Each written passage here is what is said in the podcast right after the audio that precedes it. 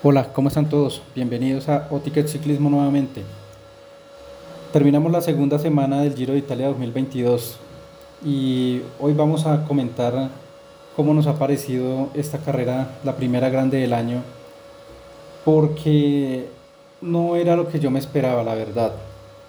Yo creo que el Giro de Italia en estas dos primeras semanas ha dado, ciertas sorpresas, por ejemplo, para nosotros los colombianos y latinoamericanos como el retiro de Miguel Ángel López, apenas en la tercera etapa, tercera, cuarta etapa, que era la subida al Etna, pues yo creo que ya allí Colombia y Suramérica o Latinoamérica perdió el peso importante, uno de los pesos importantes que tenía para, para pelear este giro. También me parece que ha sido algo aburrido en estas dos primeras semanas, porque el gran favorito desde el comienzo tal vez el archifavorito de este Giro, es Richard Carapaz.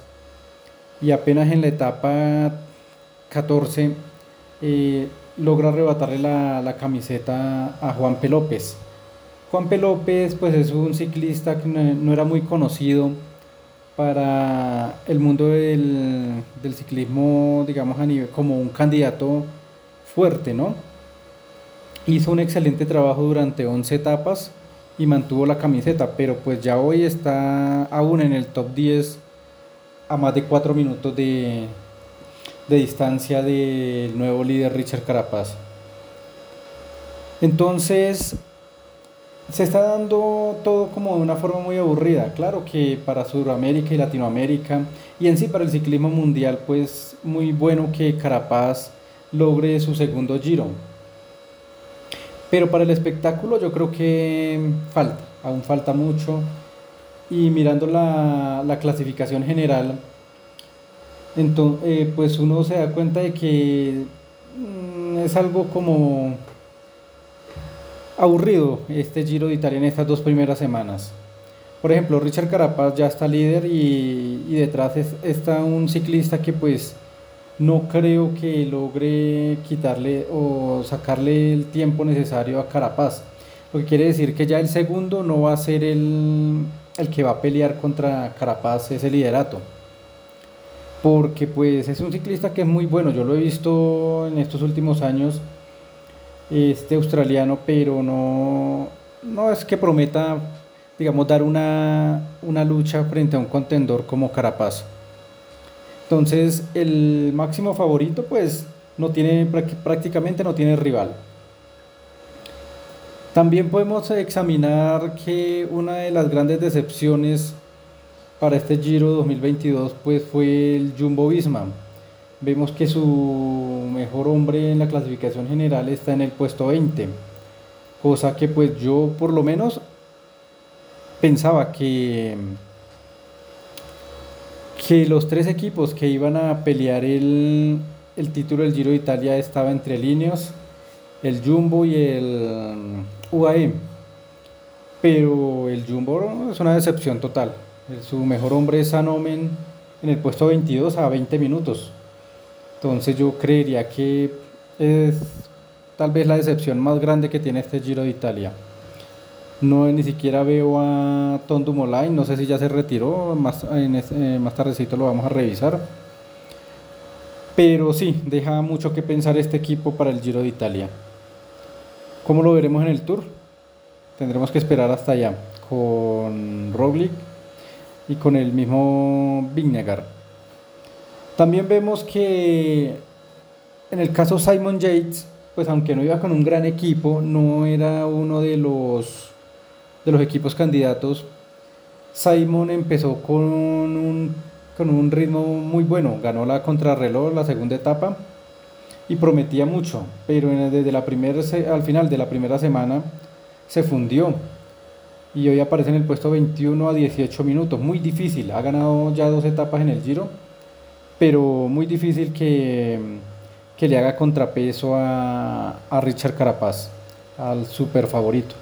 También quiero hacer la observación importante de, mm, del top 10. En ese top 10, pues Carapaz está liderando como único integrante de líneas. O sea, entre esos 10 primeros lugares, creo que ni siquiera entre los primeros 20, aparece otro, otro corredor del, de Líneos, que para Carapaz es muy bueno porque ahora ya pues tiene todo el equipo a su disposición y no va a tener, digamos, que compartir aspiraciones por el título. Todo el Líneos va a trabajar para él. Eso es algo bueno. Pero en el caso, por ejemplo, del UAE, está Joao Almeida con 30 segundos de diferencia de Carapaz. Pero pasa lo mismo que con Hitley, del Bora. Joao Almeida no es un corredor que de las garantías de ir a luchar ese liderato. Por ejemplo, en la etapa de hoy que era de montaña, yo hubiera pensado desde que empezó la, digamos, la parte fuerte de la etapa, que alguno de estos tres, cuatro eh, corredores iba a intentar hacer algo, iba a atacar, pero no. Toda la carrera, digamos que los últimos 30 kilómetros, la televisión del Giro se centró en la, en la disputa que tenían eh, Giulio Ciccone con el colombiano Buitrago por, por la etapa. Y los, los del top 10 o los que iban por el podio nunca, nunca se miraron, nunca tuvieron intenciones de atacarse entre ellos. Entonces por eso, eso también hace aburrido una carrera de este tipo.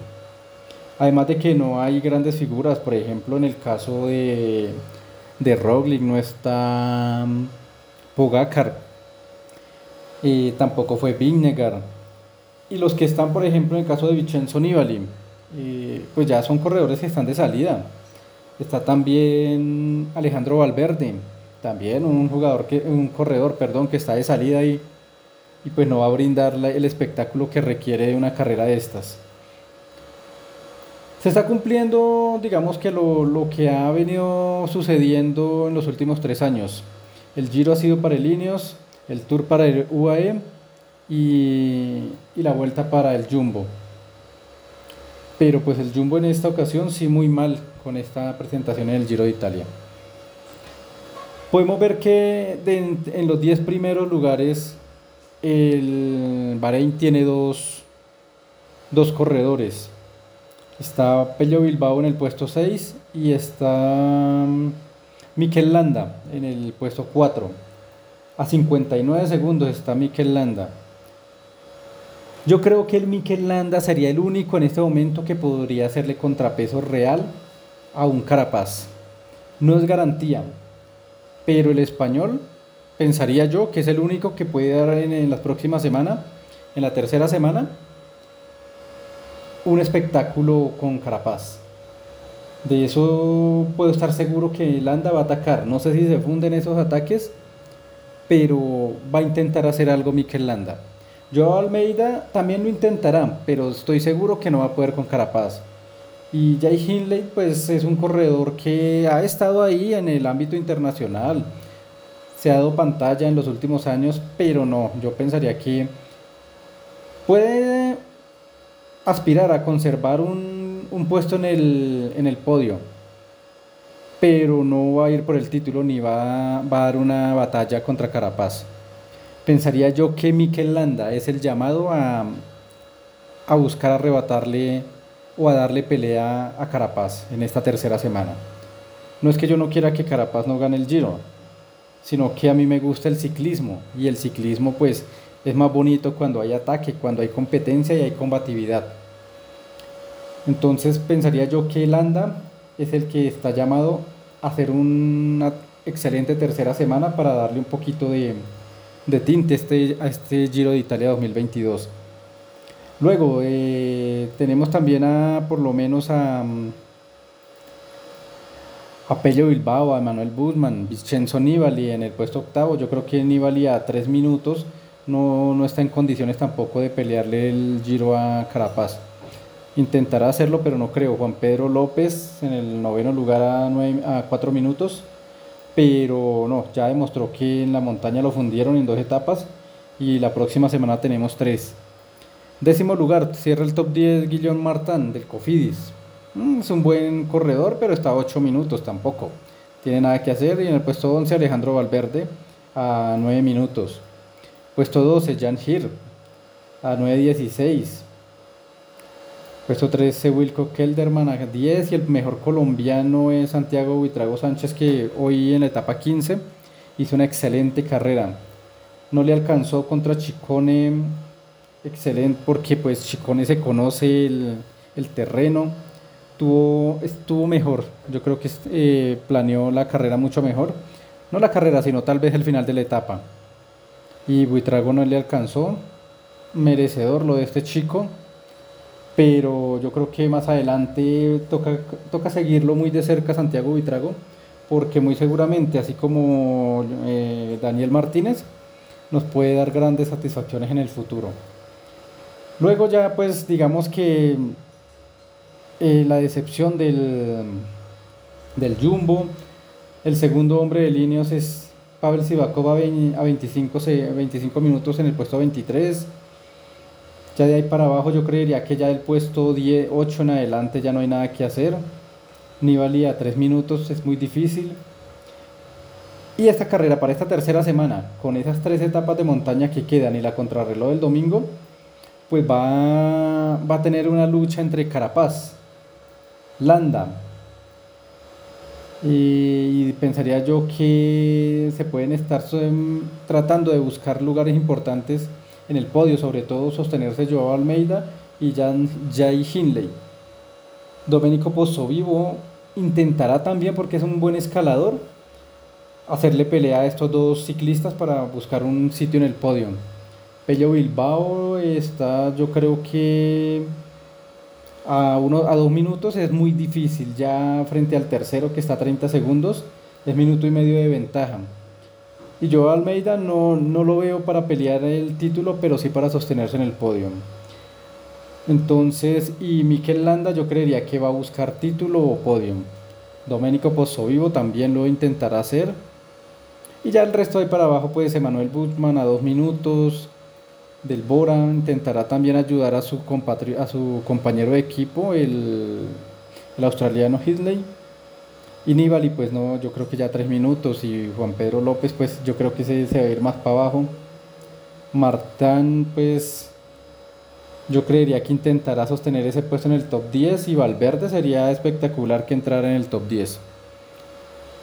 Entonces yo creo que eso era todo lo que nos puede dar este giro por estas dos semanas. No ha estado, no ha estado, no ha estado alegre el giro, ha estado aburrido. Miremos la siguiente semana a ver eh, las etapas importantes del próximo, de la tercera semana. Tenemos que el martes hay una etapa de montaña, la etapa 16. En la etapa 16 vamos a tener montaña y va a ser bastante fuerte esta, esta etapa. Dice que son 202 kilómetros. Vamos a mirar la altimetría. A ver qué nos muestra. Uy, está fuerte. Tiene tres premios de montaña de primera categoría con 200 kilómetros. Está bastante dura. Yo creo que esta va a ser la etapa en la que Landa y va a intentar atacar el liderato o el podium de los otros dos. Puerto de tercera de primera categoría en el kilómetro 59, en el otro de primera también en el, pues, en el kilómetro 130. Y un sprint de, en subida de en el kilómetro 172 y el tercer premio de montaña de primera categoría en el kilómetro 195 a 7 kilómetros del final. Un final que va a ser en descenso. Pero yo creo que, que aquí se van a ver diferencias y va a haber, va a haber guerra. Va a ser una buena etapa, yo creo. La etapa 17, miremosla también a ver qué nos dice la etapa 17, que también va a ser de, de montaña. Esta es la del miércoles.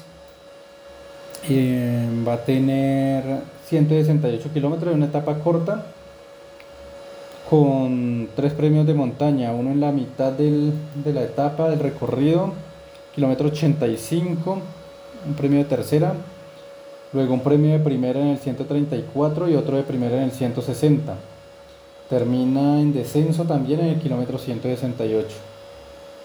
También etapa bastante fuerte donde también se puede, si no se logran sacar diferencias el día martes, el miércoles va a ser propicia.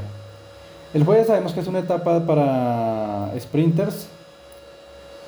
Y el día sábado, el jueves, perdón, el día viernes vamos a tener una etapa de media montaña.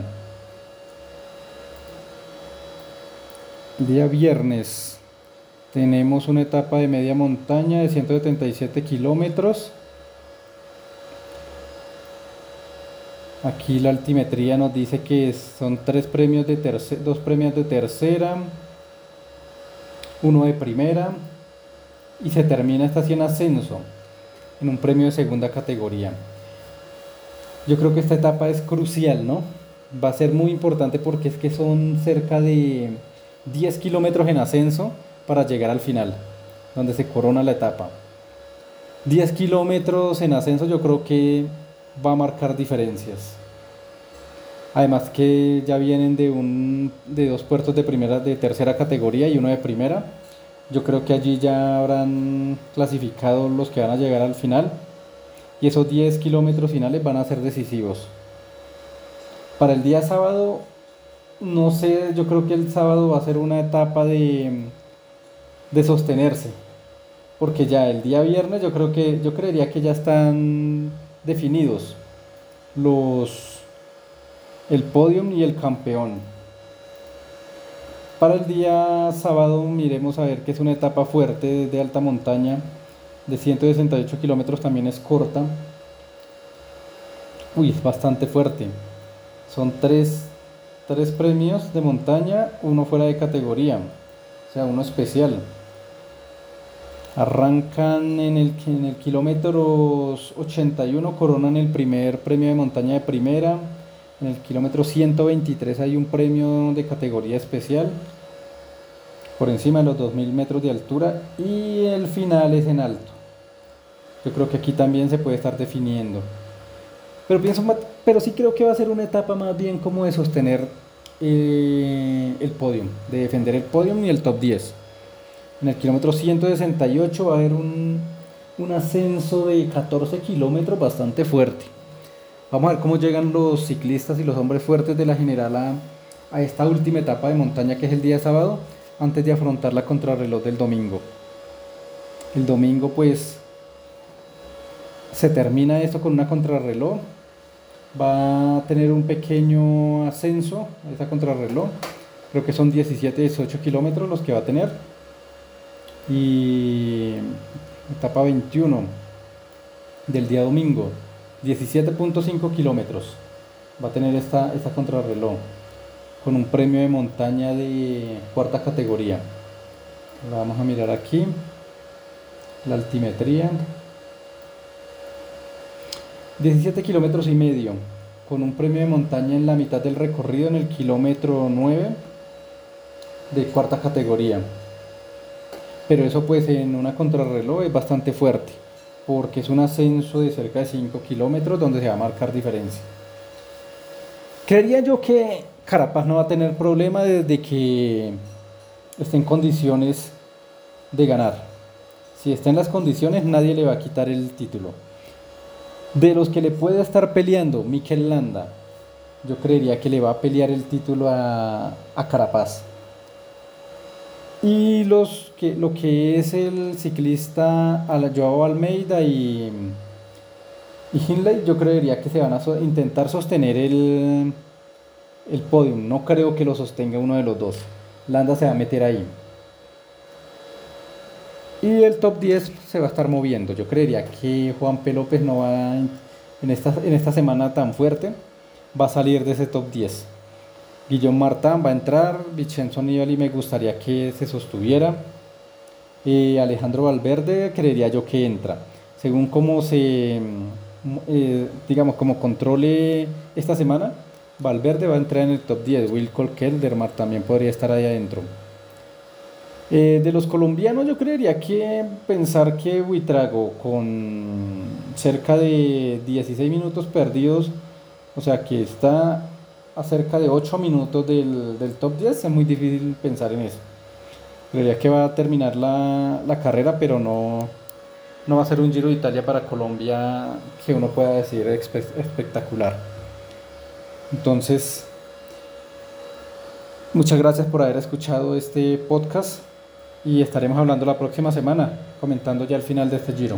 Que estén muy bien, hasta luego.